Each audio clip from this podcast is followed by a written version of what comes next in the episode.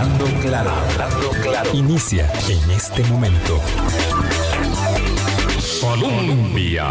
Con un país en sintonía, ¿qué tal? ¿Cómo están? Muy buenos días, bienvenidas, bienvenidos a nuestra ventana de opinión. Gracias por abrirnos el espacio a hoy martes 2 de febrero, perdón, miércoles 3 ¿verdad? Miércoles 2. Estoy, estoy un poco mal. Y ayer después de Es que estaba en la fiesta, estaba en la fiesta, qué bonito eso decir que estaba en la fiesta. Bueno, estaba en la fiesta oyendo debates, análisis del debate, encuestas, análisis de la encuesta, es decir, terminé un espacio en Space a las 10 y algo de la noche porque ya el sueño me vencía.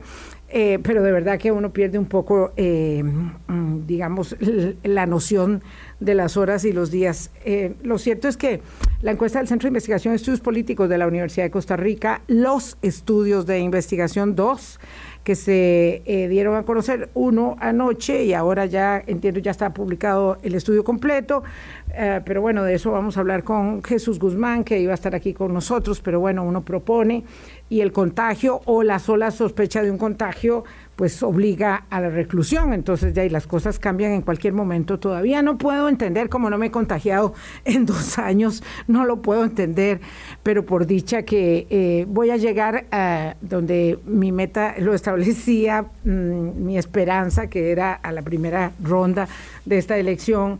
Eh, pues pudiendo compartir aquí en el micrófono. Muchas gracias, de verdad, de corazón. Eh, a todas las personas que nos han escrito. He procurado, ayer saqué tamaño rato para, para responder uno a uno los mensajes y yo sé que no los respondí todos, pero de verdad muchas gracias con el corazón. Y ayer cuando salí acá de la radio, salíamos nosotros, Álvaro y yo, eh, recibí una tarjeta y es que no hay nada que se compare como el papel, igual cuando uno está leyendo un libro. Eh, una tarjeta de Elena Ramírez eh, de aniversario con una letra espectacular. Eso es lo que se llama caligrafía perfecta cuando eh, hacíamos trazos en reglones. escuela de monjas. Ay, qué lindo. No, no, no, no. Eso es, eso es un sesgo, ya. no, doña Elena, perdón. No escucho a Álvaro. Este, es, no, esa era nuestra escuela, nuestra escuela, punto, ¿verdad? Pública eh, donde, donde casi todos en mi generación estudiamos eh, en la escuela pública. Es que en la, en, la, en la, generación mía a nadie se le ocurría que tenía que buscar una escuela privada para formarse bien, o mis papás no tenían esa angustia. Eh, era en la escuela pública y hacíamos una caligrafía. Mm, mm, a mí todavía también me aplauden un poquito la letra. Doña Elena, gracias de corazón a usted porque los apuntes que me hace son tan certeros, los comparto con Álvaro y por supuesto con Gustavo, con Ernesto cuando son los de Zoom también y nos ayudan un montón. Hoy vamos a ver la encuesta. Eh, pues en lo que podamos, o los estudios, en lo que podamos con Jesús vía remota, como les digo, él iba a estar aquí y no pudo. Álvaro, hola. Hola, eh, Vilma, felices 15 años de, hablando claro aquí y un día, ahora sí, obviamente en este contexto eh, de, de semana. Esta letra de Doña Elena, ya muy difícil que vayamos a tenerla y ni, ni qué decir las nuevas generaciones porque escribimos con los dedos pulgares en y, los y no saben escribir y sí, enviamos audios y la letra en del puño ni en buena cuando uno le toca escribir en papel eh, Dios mío eh, cómo cuesta a veces eh, ¿por qué? porque estamos eh, muy digitalizados claro. y esto aquí conectamos con la campaña eh, las redes sociales y en este momento ahora sí, ahora sí calentó la campaña, claro, claro ya, ya no es podía ser ser ese un... es el tema del proceso educativo. Dicho, dicho eso, eh, qué, qué, dolor, qué dolor tan profundo, eh, ético tiene uno cuando uh, ve la primera página del periódico La Nación y dice MEP denuncia venta de títulos a educadores para inflar salarios. Eh, bueno, es una noticia que dio, eh, que, que dio a conocer el Ministerio de Educación, que viene detallada claramente en esta primera página. Y ahí está un problema del que evidentemente los candidatos no se, no se atreven claro. a hablar eh, porque hay una masa electoral llamada el gremio magisterial Decenas que no se puede de tocar. Miles, claro. eh, y aunque es cierto que mal de, de, de ¿cómo es? Ah, cuando eh, se le pega a todos, aunque sean unos cuantos, unas cuantas decenas, unos cuantos uh, eh, centenares de educadores que estén haciendo esta práctica, afectan la credibilidad, la reputación de todo el gremio, pero la calidad del eh, educador es uno de los problemas fundamentales de la calidad de la educación que están recibiendo los chicos. Y lo que eh, esta denuncia que recoge la Nación eh, dice hoy es que están vendiendo empresas títulos falsos para inflar los salarios de los educadores. Y esto viene pasando hace mucho tiempo. Lo que pasa es que aquí está documentado. el MEP por fin está encontrando el elefante en el cuarto y entonces se está documentando estos casos. Eh, y este tipo de cosas son las que hacen que la gente se sienta mal, tan mal, ¿verdad? Con la institucionalidad del país. Y otra noticia que también trae la Nación, que es inevitable señalar, la que son las vacaciones del regulador general, que se va a ir y como no ha tenido el tiempo para disfrutar 67 días de vacaciones, pues entonces le van a pagar 18 millones de colones. Y esto pasa en los gobiernos de todos los signos y no es que después de que escojamos gobierno, eh, aunque escogiéramos un signo nuevo, eso no va a dejar de pasar. Estas son las cosas que hay que cortar de raíz, que hacen que el discurso populista tome tracción, que hace que los visos del autoritarismo empiecen a ser vistos como posibles soluciones, de lo que hablábamos ayer. el tensionismo tan bueno, ojalá fuera eso, es que empezamos a encontrar que necesitamos la mano dura, eh, que necesitamos el discurso eh, autoritario, que necesitamos alguien que tenga los pantalones, que venga y lo haga, y resulta que esto, estos son los vicios eh, institucionalizados que cuesta tanto quitar y que la ah, vorágine de asuntos y de temas que haya que resolver vayan dejando esas enormes, enormes, eh, mm, digamos, eh, amarras y nudos de lo que hemos construido en el Estado, eh, vayan quedándose ahí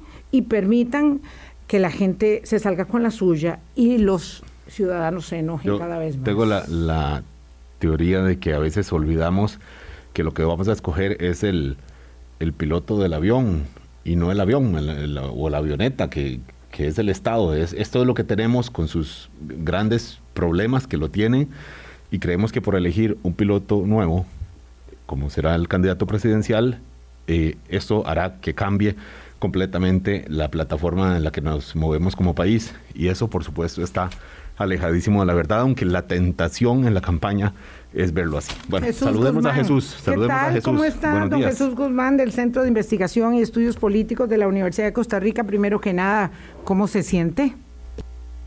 Hola, buenos días, Vilma Álvaro. Eh, muchísimas gracias por la, por la invitación. Eh, no, por dicha, bastante bien de, de, de, salud, solo... Eh, es, un tema que tarde o temprano podría pasarnos a todas y todos de contagiarnos de, de COVID, pero por dicha en el estado de salud bastante bien. Tengo un, ruido ahí, una reverberación, me parece, pero no sé si es la que tenemos nosotros aquí y ustedes en casa no, no la escuchan. Dice Daniel que todo bien, así que si Daniel lo dice, vamos adelante.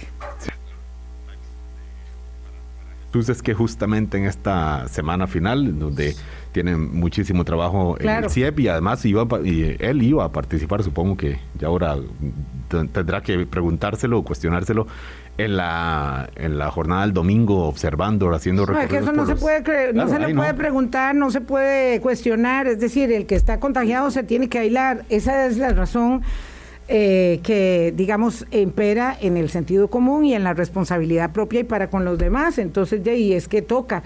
Pero eh, por, eso decíamos que estábamos tratando de llegar a la orilla, a la orilla del 6 eh, sin contagiarnos, porque cualquiera de nosotros eh, tiene que empezar a hacer el, programa por, desde la casa o, bueno, si se siente mal ni, ni siquiera lo puede hacer. A, Jesús lo que le escucho es este el tono de voz, este gangoso que es muy característico, característico de este Omicron, ¿verdad? Que, es una gripe. Eh, molesta y que afecta muchísimo las vías respiratorias superiores. Dicho ello, eh, vienen 500 mil dosis de vacunas, 250 mil frasquitos, para decirlo en claro, que son 500 mil dosis de vacuna de Moderna de España para niños. Donación. Sí, donación de España para niños. Están en los detalles del el transporte y esto, medio millón de vacunas de dosis para niños es muy significativo. Moderna es una de las vacunas eh, que más se utilizó en Estados Unidos en la primera eh, eh, fase de la inoculación. Estas vienen, repito, de España y nos darán para medio millón de niños. Así que bueno, enhorabuena por esa, por esa gestión que nos trae vacunas para chicos. Don Jesús. Eh, escuche por ahí las voces, ¿verdad?, de quienes a veces se pelean con el mensaje. Y antes de hablar de la encuesta, que todo el mundo ya conoce lo que plantea en términos de eh, la carrera de caballos, eh, explíquenos, por favor, cómo es que aquí confluyen dos estudios porque escuché a alguien diciendo que va a denunciar al CIEP UCR ante el Tribunal Supremo de Elecciones por haber homologado dos encuestas que no se pueden homologar. ¿Cómo es que aquí confluyen dos estudios que ustedes ya nos habían anunciado previamente que así sería para dar a conocer los últimos resultados posibles antes eh, de la primera ronda. ¿Qué son estos dos estudios y por qué ahora se presentan, digamos, al unísono? Claro, eh, en la metodología de encuestas es, muy común eh, o, tenemos diversas formas de hacer eh, encuestas. Una de ellas es la que es 100% eh, aleatoria, que lo que se conoce es como transversal. Transversal es lo que llamamos la foto. Hacemos un corte en el tiempo, por así decirlo, y ahí tomamos una encuesta o una medición y ese tipo de, estudios, los transversales, eh, los publicamos de forma, son los que hemos publicado de forma regular. Un estudio de panel es un estudio que tomamos una muestra de igual forma, transversal, o en un primer momento, o sea, sacamos una muestra en un momento determinado tiempo, es completamente aleatoria, etcétera, y luego volvemos a las mismas personas que encuestamos, en este caso en el mes de octubre, las encuestamos en diciembre y las volvemos a encuestar la semana anterior y, terminando el lunes eh, anterior. A esas personas que encuestamos se les hace un grupo de preguntas durante las tres, eh, las tres mediciones. Ahora bien, ¿qué lo, qué es lo importante de acá? cada una de estas encuestas nos dice cosas diferentes. Entonces, no se están homologando como tal esas encuestas porque eso no es posible. ¿Qué es lo que estamos haciendo en el informe? Estamos dando información, parte de las dos encuestas, por así decirlo. Estamos diciéndole, por ejemplo, el tema de intención de voto. El tema de intención de voto, lo que, lo que estamos presentando en el informe es únicamente la encuesta transversal. ¿Por qué? Porque la encuesta transversal es la que nos sirve para ver la intención de voto, la que nos sirve para ver eh, por ejemplo, los sentimientos, el tema de diputaciones, etcétera. ¿Qué es lo que estamos viendo con la encuesta de tipo panel? Con el tipo panel lo que estamos viendo son los movimientos que hay a lo interno. Por ejemplo, muchas personas nos están diciendo y están viendo que los indecisos y las indecisas bajaron un 10% entre la semana pasada y esta. Si lo vemos comparado con el mes de diciembre, la disminución de personas indecisas es de aproximadamente eh, un parecido, también un 10%, sí, un poquito más, sí, un 10%. Pero ¿qué realmente estamos viendo? Lo que estamos viendo con el panel es que esa disminución es relativa. ¿Por qué? Porque hay muchas personas, sí, que estaban indecisas, pero que ahora están decididas a votar por una persona.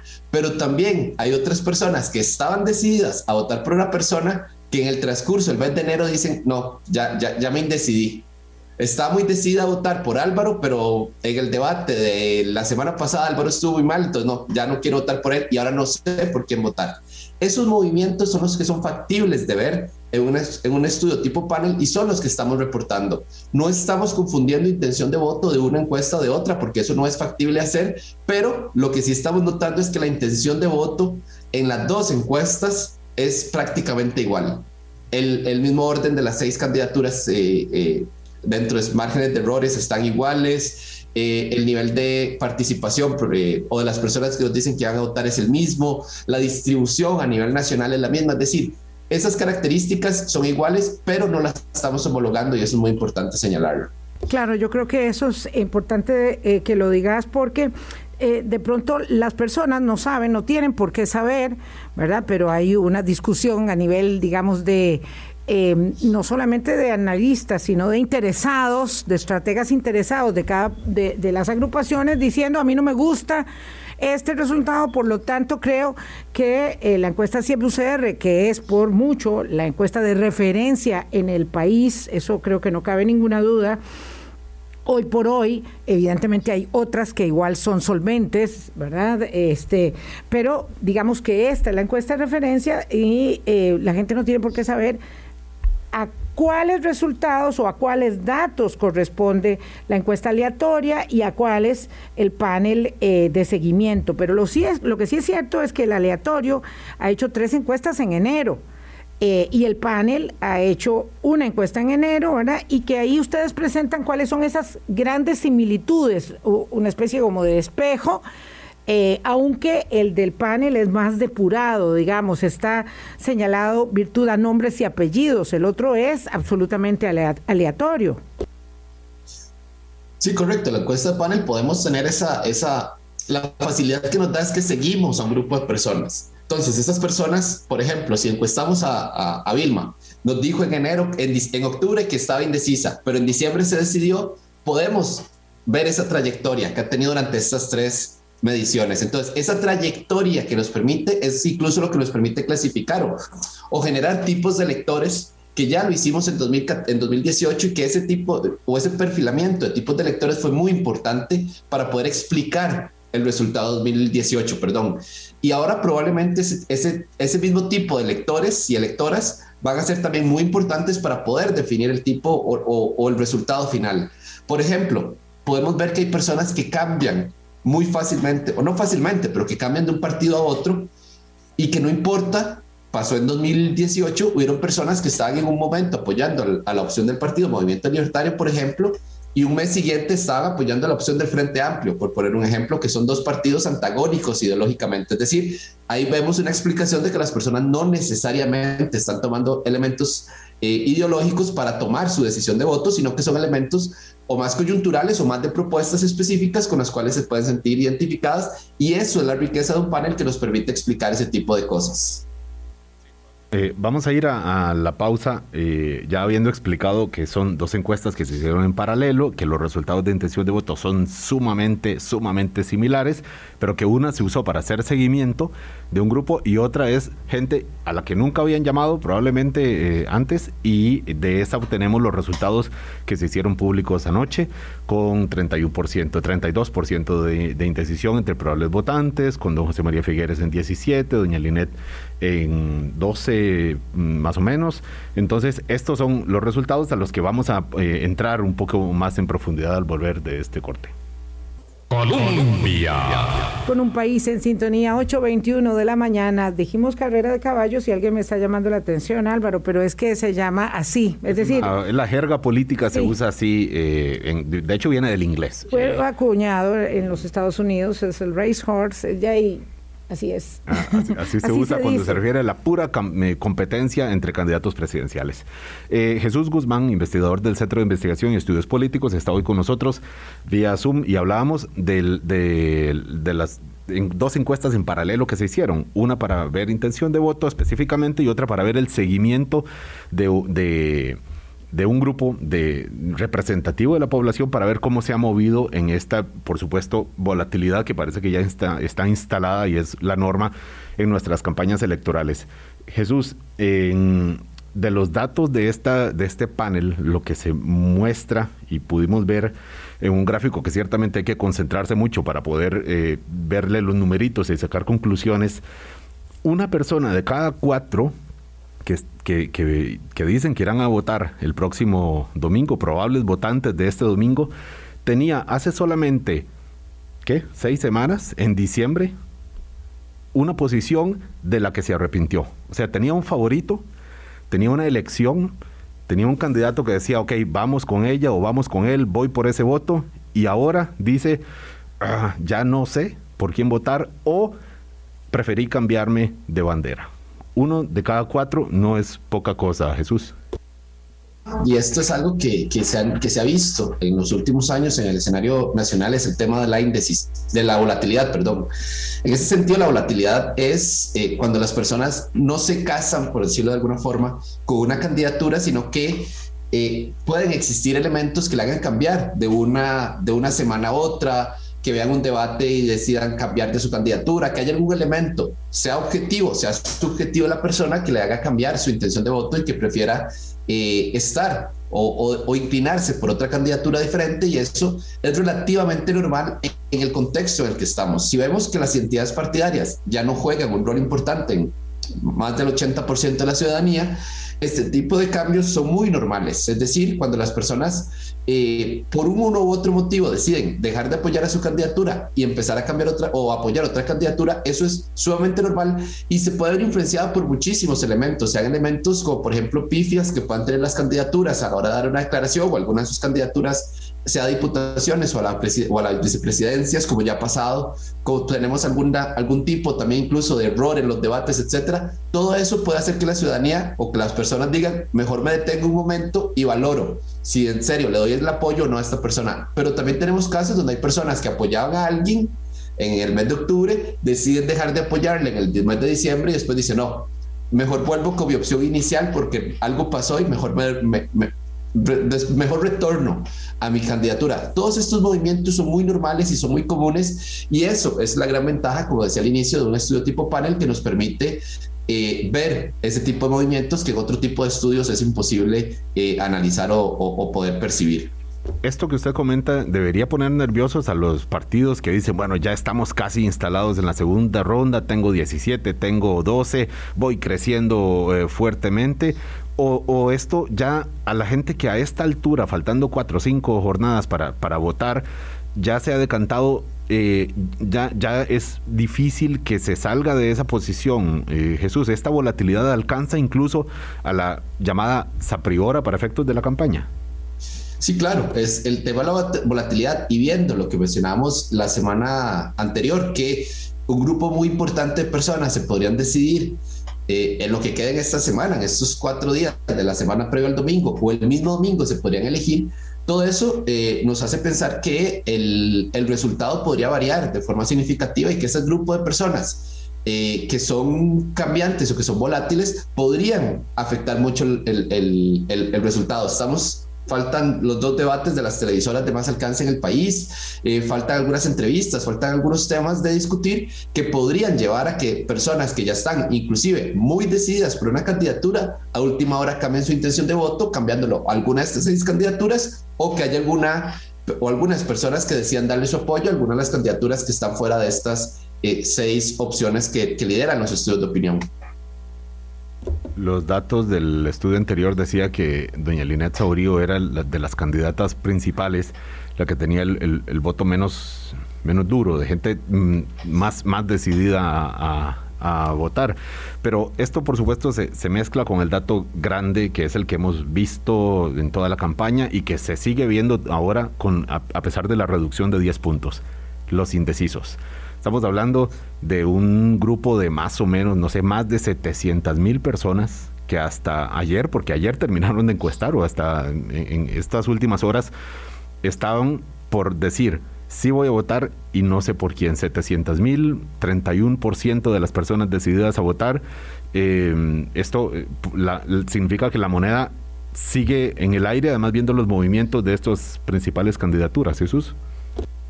Claro, la, la, moneda sigue en el aire, como, como, como lo decís Álvaro, eh, y todavía es, es imposible, y esto es importante señalarlo una y otra vez, una encuesta jamás nos va a decir cuál es el desenlace, jamás nos va a decir cuál va a ser el, el resultado o el orden inclusive de la, del, del, próximo domingo. Lo que tenemos que ver es precisamente eso. Hay un grupo muy importante de ciudadanía que aún está indecisa, que aún no sabe qué hacer y uno podría empezar a generar ciertas hipótesis, porque estas personas no se han decidido, por ejemplo, por alguna de estas seis candidaturas que ya sabemos que son las que tienen más opciones o una mayor probabilidad o que son más conocidas por la ciudadanía.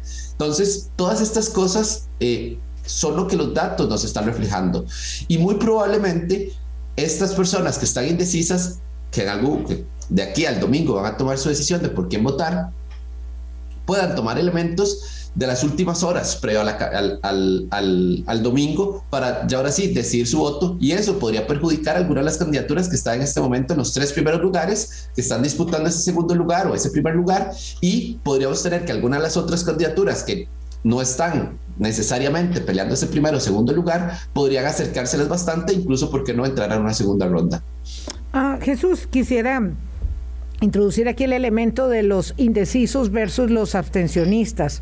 A veces me he cuestionado eh, si nosotros mismos en nuestro papel, tanto en la eh, investigación que hacen ustedes, desde el análisis politológico o estadístico, y como desde el enfoque de los medios, digamos, eh, hemos hecho, mm, para emplear un calificativo, mucho drama con el tema de los indecisos.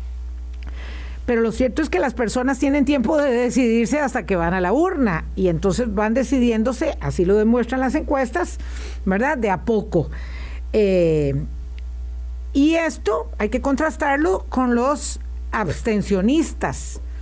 ¿Qué dice eh, ambos estudios, tanto el panel como el aleatorio, respecto de esa cantidad de gente que podría no ir a votar? Porque ya hay una proyección, digamos, de, de, si esto será al estilo de lo tradicional, 30%, 32% de abstención, eh, versus la indecisión que se puede, digamos, de pronto confundir.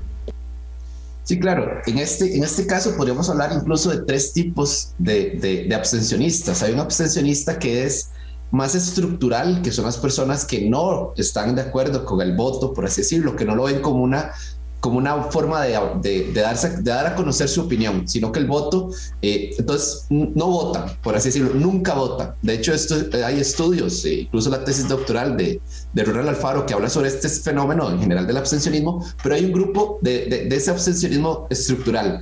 Hay uno coyuntural, que son personas que votan, pero de vez en cuando, por así decirlo. Puede ser, y ahí es donde me quiero detener, que hay personas que ahorita dicen que están muy decididas a ir a votar, pero que no saben por quién votar. Llega el domingo y no hay forma de que se decidan.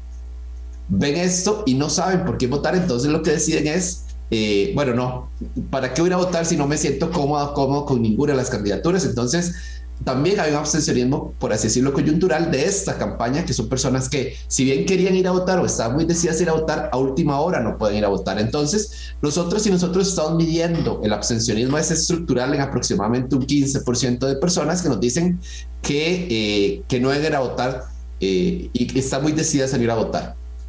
Entre un 15 y un 20%, podemos decir. Pero a este 20% va a haber que sumarle ese, ese abstencionismo.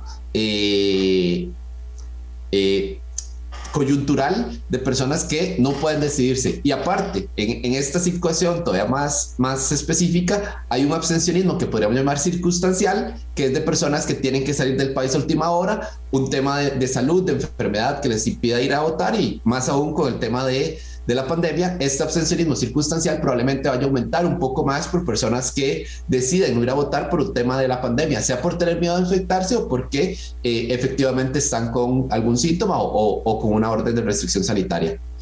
Pero estamos hablando de un, poco más del 30%. Siempre estaríamos con un eh, nivel de votación no sé, si alrededor del 68, 70%, ¿cómo, ¿cómo lo proyectan ustedes hoy? Probablemente esté alrededor, ok, está proyectado un 70% aproximadamente el nivel de participación. Eh, es una cifra optimista realmente con lo que hemos visto en los últimos años, entonces uno podría esperar que eh, más bien aumente un poco ese abstencionismo y se sitúe entre el 35% o incluso un poquito más, superando el, nivel eh, histórico del país. Mm, pregunta una persona aquí, perdón Álvaro, si además de la incertidumbre del resultado, eh, que eso es siempre. A mí me encanta señalar esto. Recuerden que la, la, la, la regla básica del juego es ese, ¿verdad? Reglas claras, resultados inciertos. Lo demás es las elecciones amañadas en Nicaragua, eh, que, que, nada más falta ponerle el número, pero uno sabe que va a ganar Ortega Murillo. Aquí es incertidumbre porque eh, vamos a ir a expresar nuestra gran decisión el lunes, el domingo, perdón. Ella dice, o él dice, además de la incertidumbre, ah, creo que habrán resultados muy ajustados. Y ahí eso ya nos lleva a la consideración de eh, cómo se van decantando, digamos, esta, estos números eh, de lo que decíamos era la carrera de los principales seis de los dos pelotones que están adelante. Eh, puede ser resultados muy ajustados para que sea muy difícil establecer quién va a la segunda ronda? Sí, claro. Eh, de hecho, se, podría esperar que sean resultados relativamente estrechos entre ese primer y segundo lugar e incluso entre el segundo lugar, tercero, cuarto, quinto y sexto. Y no es algo nuevo. Recordemos que en 2018 el resultado fue relativamente ajustado entre Carlos Alvarado y Antonio Álvarez. Eh, incluso en los primeros cortes que dio el Tribunal Supremo de Elecciones se ponía en un segundo lugar Antonio Álvarez y hasta después Carlos Alvarado, eh, ya, ya conforme fueron entrando más mesas, Carlos Alvarado, por así decirlo, revertió ese, ese momento. Entonces, ese tipo de cosas podrían suceder el próximo domingo. Sería probable que pase que conforme se van aumentando mesas y conforme vayan entrando mesas más grandes, hay que recordar que eh, hay centros de votación relativamente pequeños ubicados tanto en el área metropolitana, pero principalmente en las zonas costeras y fronterizas del país, pero que también van a haber escuelas y, centros de votación, mejor dicho, que van a ir entrando tarde porque son los más grandes. Y en esta elección vamos la peculiaridad que muy probablemente el conteo va a tomar mucho más tiempo de, de, lo que ha pasado en años anteriores, precisamente por los protocolos sanitarios que se deben implementar en las escuelas, donde se dejar un poco más de espacio. Y aparte, tenemos 25 papeletas, lo cual implica una muy grande eh, logística el conteo. Si las personas que hemos estado en el conteo sabemos que contar 10 papeletas son complicados o 10 opciones de papeletas, dividir posibles 25 papeletas y después contar cada grupito, por así decirlo, va a generar una tardía mayor en el resultado y eso es algo que el Tribunal Supremo de Elecciones tiene que eh, explicarle muy bien a la ciudadanía porque pueden haber resultados ajustados, pueden haber cambios en algún momento entre el segundo, el tercer el cuarto lugar y también porque en algunos momentos van a, van a durarse un poco más en hacer los cortes eh, de, los datos. Mañana viene don Gustavo Román Jacobo a propósito para que lo tengan ahí anotado para hablar de estos temas. Serán 27 grupitos que tendrán que tener en, cada mesa porque son las 25 candidaturas presidenciales más votos en blanco, más votos nulos, 27 eh, grupitos, tanto así que tendrán que ponerlos en el suelo, según le comprendí y le entendí el otro día a doña Eugenia Zamora, la presidenta del Tribunal Supremo de Elecciones, porque es imposible ponerlos sobre, sobre pupitres. Entonces, bueno, es parte de, de esta, bueno, de, de las circunstancias de, de, esta campaña que hizo que incluso el tribunal ajustara un poquito más el primer corte, dice que a las 8.45 cuidado y no tendremos que esperar bastante, bastante más eh, para, para conocer una, Vamos a, tendencia. A, dormir apurados el, domingo para amanecer lunes. Ah, dice Eddie Sequeira, eh, mañana lo vemos con Gustavo, que en Grecia hay un grupo de amigos de un candidato que siguen con la tesis, no eh, con la tesis del robo de la elección, que lo sostienen como un hecho más que real. bueno, hay que, mm, digamos, eh, estar claro cuál es la solvencia de la pureza del sufragio en Costa Rica, ¿verdad? Y claro que por supuesto hay mucha gente que no le gusta el resultado.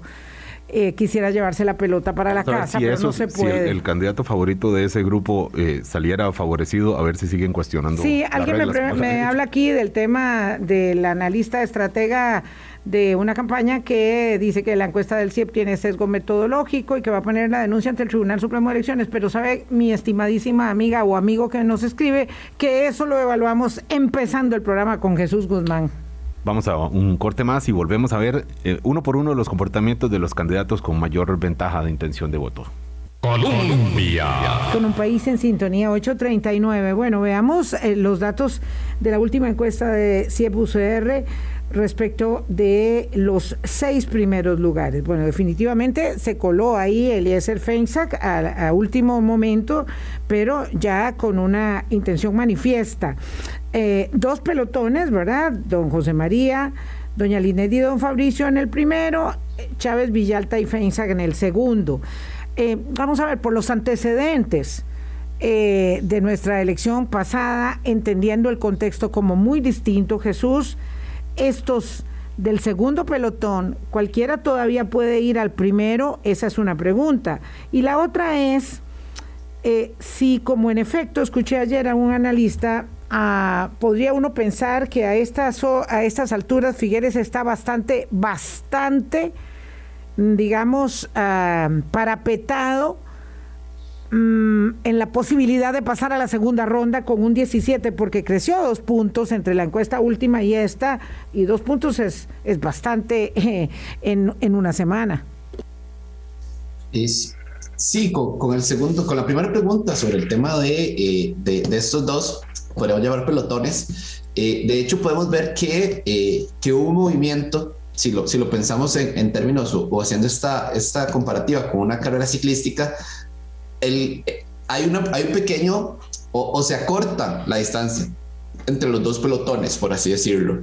Tanto Chávez como Yalta como, como Eliezer eh, se acercan un poco a, eh, a, a, Linet Saurio y a Fabricio Alvarado. El que sí mantiene un poco esa distancia con ese segundo pelotón es José María Figueres. O sea, hay una diferencia relativa importante entre José María Figueres y el segundo pelotón. Ya con Linet Saurio y con Fabricio Alvarado esa distancia obviamente se reduce. No es posible, eh, usando los datos de esta encuesta, por lo menos afirmar que alguna de las candidaturas, cualquiera que sea, o están dentro, completamente seguro en, en esa segunda ronda, o que está completamente excluido de, esto. Lo importante es ver cómo eh, se han mantenido esas tendencias que hablaba al inicio, de que eh, José María Figueres, por ejemplo, siempre se ha mantenido en ese, en ese, o punteando en la encuesta, pero con un porcentaje de votos similar. Es decir, no se ha movido, no ha, no ha, disminuido importantemente su intención de voto, pero tampoco le ha logrado aumentar. Y eso es un dato importante que nos demuestra cómo ha venido con una tendencia estable pero se ha mantenido muy, muy, muy constante a lo largo de estos eh, cinco meses prácticamente que tenemos de hacer la medición de intención de voto. Jesús, considerando que el, José María Figueres parece, si, hay, si a alguien se le iba a ir, ya se hubiera ido, por, justamente por eso que mencionas que se ha mantenido muy firme entre un alrededor de 17, que es lo, 17 puntos, que es lo que eh, acredita esta última encuesta, eh, y que hay finalmente 7 puntos de distancia en relación con Fabricio Alvarado, en este momento que aparece con, con un... Eh, 10,27. correcto. 10,27. 7 puntos. Eh, las mm, alguien podría decir, bueno, las posibilidades de que alguien lo alcance, considerando la forma como se ha venido repartiendo estos indecisos, que se va repartiendo como en pequeñas bolsitas eh, a los distintos eh, candidatos, obviamente algunos más favorecidos, como el caso de don Eliezer Feinstein y don Rodrigo Chávez, por supuesto. Mm, alguien podría decir, bueno, es que es difícil, tendría que ocurrir alguna anomalía para que José María Figueres se caiga de una segunda ronda, Jesús. Se podría pensar que debería haber un cambio o, un elemento muy fuerte, eh, por así decirlo, un, un elemento externo a la campaña que sea muy fuerte, que haga que se den movimientos como los que pasaron en 2018. Entonces, es muy poco probable que veamos un, un tsunami, por así decirlo, de votos a favor o en contra de alguna candidatura, que se le vaya muchos votos a alguien, tendría que pasar algo extremadamente eh, extraño con el, por lo menos con el rumbo que hemos visto en la campaña durante los próximos, durante los anteriores, por lo menos semanas, para poder ver algo así, que como lo que vos mencionás, que don José María Figueres se desplome en ese 18%, o que algunas de las candidaturas que están ahí cercanas sumen un 20% o un 10% y puedan eh, dejarlo por fuera de la segunda ronda. Eso sí es cierto, es, relativamente poco probable que pase, pero hay que ver todavía el, comportamiento de ese 30% de personas indecisas, cómo se van a distribuir y si van a seguir comportándose o, teniendo ese patrón de dividirse de manera uniforme entre esas por lo menos seis candidaturas. Lo que sí es cierto es que los indecisos, digamos, son una una eh, masa muy heterogénea. No hay tal cosa como que todos van corriendo hacia un lugar o todos van corriendo hacia el otro, sino que se habitualmente se dispersan entre las diferentes, en este caso, nominaciones, eh, bueno, seis o por alguna de otras que también está, digamos, que no se ve. Sí, claro. El, a diferencia de lo que pasó hace cuatro años, y por eso es importante siempre hacer como, un análisis de contexto, hace cuatro años tuvimos un movimiento muy fuerte de personas indecisas hacia dos candidaturas. Eh, incluso movimientos de personas que estaban decididas con una candidatura que se movieron hacia la candidatura de don Carlos Alvarado o don Fabricio Alvarado. Eso fue muy claro lo que pasó hace cuatro años, que no se está viendo este año. Las candidaturas no están perdiendo de manera abrupta sus apoyos, pero tampoco están ganando de manera, eh, por así decirlo, ninguna candidatura se ha convertido en un polo de atracción para personas indecisas. Entonces, al no generar ese, ese polo de atracción, las personas indecisas se han ido moviendo de manera natural, por así decirlo, distribuyéndose entre todas las candidaturas. Es cierto, Álvaro lo decía, hay dos candidaturas que se están viendo un poco más beneficiadas, que la de don Rodrigo Chávez y don Eliezer Feinstein, pero tampoco es eh, una mayoría abrumadora de personas indecisas que se están yendo hacia esa candidatura o no hay una candidatura que fuertemente o sistemáticamente le esté diciendo un término no, apropiado, pero robando esos apoyos a otras candidaturas. Jesús, ah. Ah, perdón, es que le decía que de, la aparente ventaja que tiene José María Figueres para entrar a una segunda ronda es que sus inmediatos seguidores, que son doña Linet Saborío y don Fabricio Alvarado, parecen estancados en la última, en la última semana. Doña Linet con un...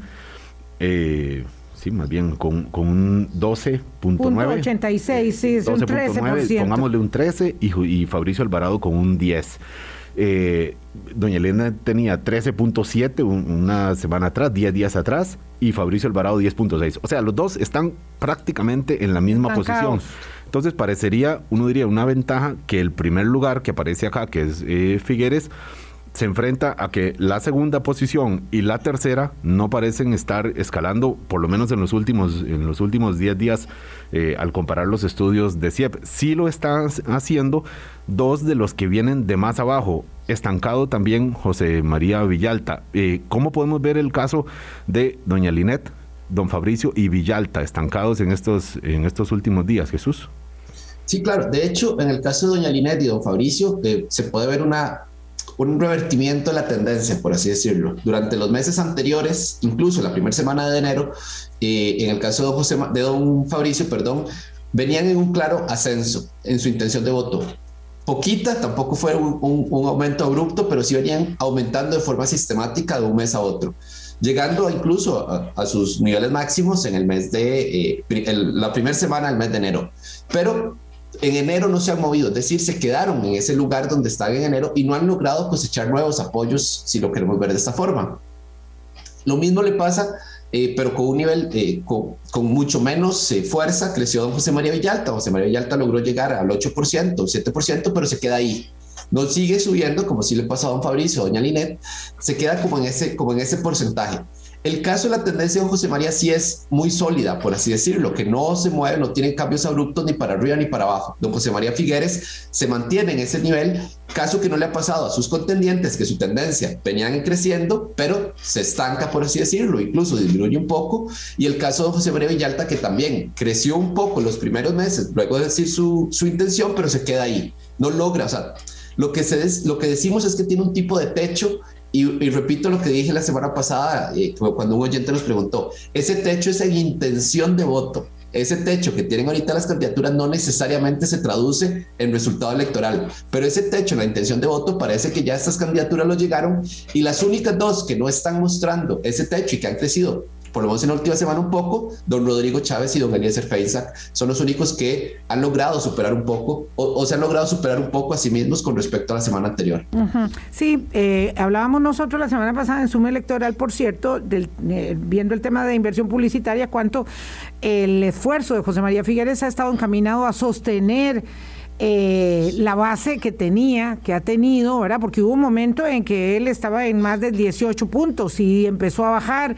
Entonces ha sostenido férreamente esto. Y si uno ve la estrategia, yo sé que este no es el campo eh, eh, de Jesús, pero si uno ve la estrategia de los últimos días en la eh, puesta en escena, en los mensajes en televisión, por ejemplo, del Partido Liberación Nacional, tienen una cuña donde no aparece ni la bandera del partido, ni el candidato, ni la cara del candidato. Es un anuncio, digamos, de, de, orden genérico que al final dice, volvamos a tener presidente, claro, que es el, el lema de la campaña.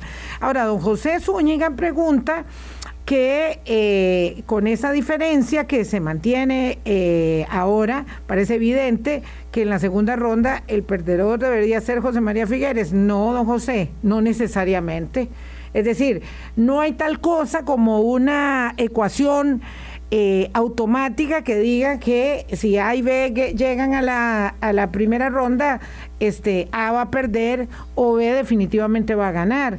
Eso eso es eh, tratar de, mi estimado don José, de cruzar el puente antes de llegar al río y yo le pediría a Jesús una opinión al respecto. Sí, claro, el, ya, ya, pensar en segunda ronda ya, ya estamos muy... Eh, es mucho tiempo lo que hace falta. Siempre se dice que, que, en política un día es una eternidad y ni siquiera hemos pasado el filtro de la primera ronda, a ver quiénes son esas dos personas que van a llegar. Y eh, una vez que pasemos este, este primer tamizaje de la primera ronda, ver que dos candidaturas lleguen, sea don José María Figueres o cualquier otra, es muy aventurado pensar cuáles candidaturas jamás podrían ganar. Si lo, si, si lo pensamos en lo que, pasado, lo que ha pasado en, anterior, en las anteriores segundas rondas, eh, por ejemplo, en dos de las tres, quien ganó la primera ronda ganó la segunda ronda con relativa facilidad, el caso de don Luis Guillermo y don Abel Pacheco, pero se revertió esa, esa situación que estamos viendo en el 2018 cuando don Carlos no gana primera ronda, la gana don Fabricio, pero don Carlos termina revertiendo ese resultado con una serie de, de elementos que cambiaron, o sea, el tema de la campaña en primera ronda fue muy diferente al de segunda ronda, hubieron elementos nuevos, hubieron temas eh, completamente ajenos a la campaña. Podríamos decir que se sumaron, por ejemplo, hace cuatro años el tema de la Virgen de los Ángeles, que no era un tema de campaña, se metió y tuvo un peso importante en el resultado de segunda ronda. Entonces, pensar ahorita que se puede descartar o no el gane de una eh, candidatura en segunda ronda es, es prácticamente imposible, menos faltando tanto tiempo para esto. Claro, cada campaña es tan diferente. Eh, recordemos que sí, Luis Guillermo Solís ganó en primera vuelta y en segunda, pero hubo un incidente mm, importantísimo en esa campaña que fue el retiro de, la candidatura de Johnny Araya para la, para la segunda ronda por circunstancias que por supuesto dieron para, para hablar eh, muchísimo. Eh, y recordar que fue la primera ronda, la que, sobre todo para los jóvenes, que les puede parecer casi una cosa histórica ya, pero Abel Pacheco, doña Linet Saborío, compitió en esa segunda ronda justamente como candidata a vicepresidencia contra Rolando Araya, que por cierto su candidatura ahora sí que me parece que ya desaparecida completamente, a pesar de que tuvo cierto protagonismo en esta campaña electoral. Lo cierto es que faltan ahora mismo cinco eh, cuatro jornadas, dos debates televisivos que pueden ser eh, importantes. La pregunta, Jesús, es, considerando que estos son los movimientos en corto, que, cada, cada puntito cuenta, eh, estos debates pueden ser importantes para modificar la intención de voto que, se ve reflejada en esta encuesta. Sí, claro. Eh, los debates eh, son, son, elementos muy importantes que las personas toman en cuenta para, para ver.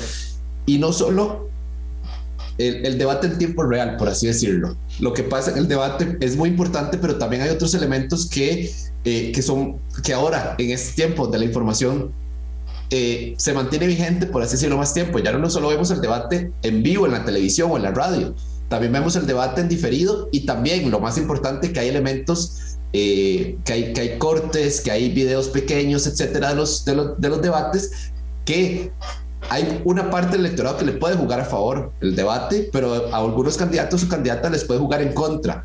Un pequeño, por así decirlo, eh, perdón la expresión, un zafis, como decimos popularmente, de alguna candidatura, puede jugarle en contra muy fuerte, faltando solo cuatro días para la, para el, o dos días, como va a ser el último debate para la elección. Es decir, una equivocación en el último debate podría no ser reversible para, eh, eh, en, la afectación que puede tener a la candidatura en su eh, intención de, atraer más votantes o, de, o de no perder al menos los votantes que tiene.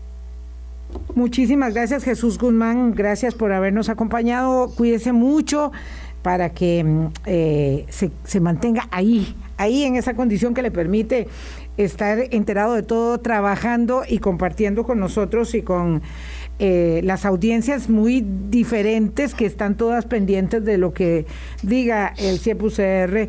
Eh, gracias por tanto en, este, en este esfuerzo. Es, es tan claro que no ha pasado nada significativo en este mes de enero que lo más significativo fue que anoche Canal 7 anunció que invitaba al segundo pelotón al debate, porque solo estaba invitado el primer pelotón, es decir, solamente estaban invitados José María Figueres, doña Linet Saborío y don Fabricio Alvarado, eh, a ellos se les había cursado la invitación. Y el director de Telenoticias, Ignacio Santos, había sido muy claro que no era por presión ni por cartas, ni por eh, eh, interpósitas manos que iban a ser invitados otros, sino lo que periodísticamente indicara la realidad de la encuesta CIEP-UCR y esa realidad puso adentro del debate a Rodrigo Chávez, José María Villalta y Eliezer Feinsack, el debate del viernes. El de el jueves será el de Repretel y ese sí incorpora además a Wilmer Ramos por una decisión editorial, según entendí, de que esté presente el candidato del Partido Acción Ciudadana. Y con eso, bueno, nos vamos. Uy, eh, Vilma, no podemos dejar de ver la elección legislativa, nada más así, muy rápido. La mitad de la gente está indecisa y PLN, PUSC, Frente Amplio y Progreso Social Democrático son los cuatro favoritos en términos generales, aunque la definición de escaños depende muchísimo de la dinámica de cada provincia y cada región. Eso quería resumirlo, nada más que lo trae la encuesta también. Súper resumido. Eso es todo, ese es todo un albur, en realidad. Vamos a ver cómo, cómo aparecen, digamos, eh, en el panorama, en el microscopio, cosas que tal vez ahorita no puedan verse con tanto detalle. Nos vamos. Hasta Los invitamos al Zoom electoral de 8 a 10 de la noche en Canal 13, eh, la televisora estatal de Costa Rica. Ahí estaremos nosotros con Ernesto Rivera y Gustavo Araya. Pásenla bien, chao. Luego. Hablando claro, hablando claro.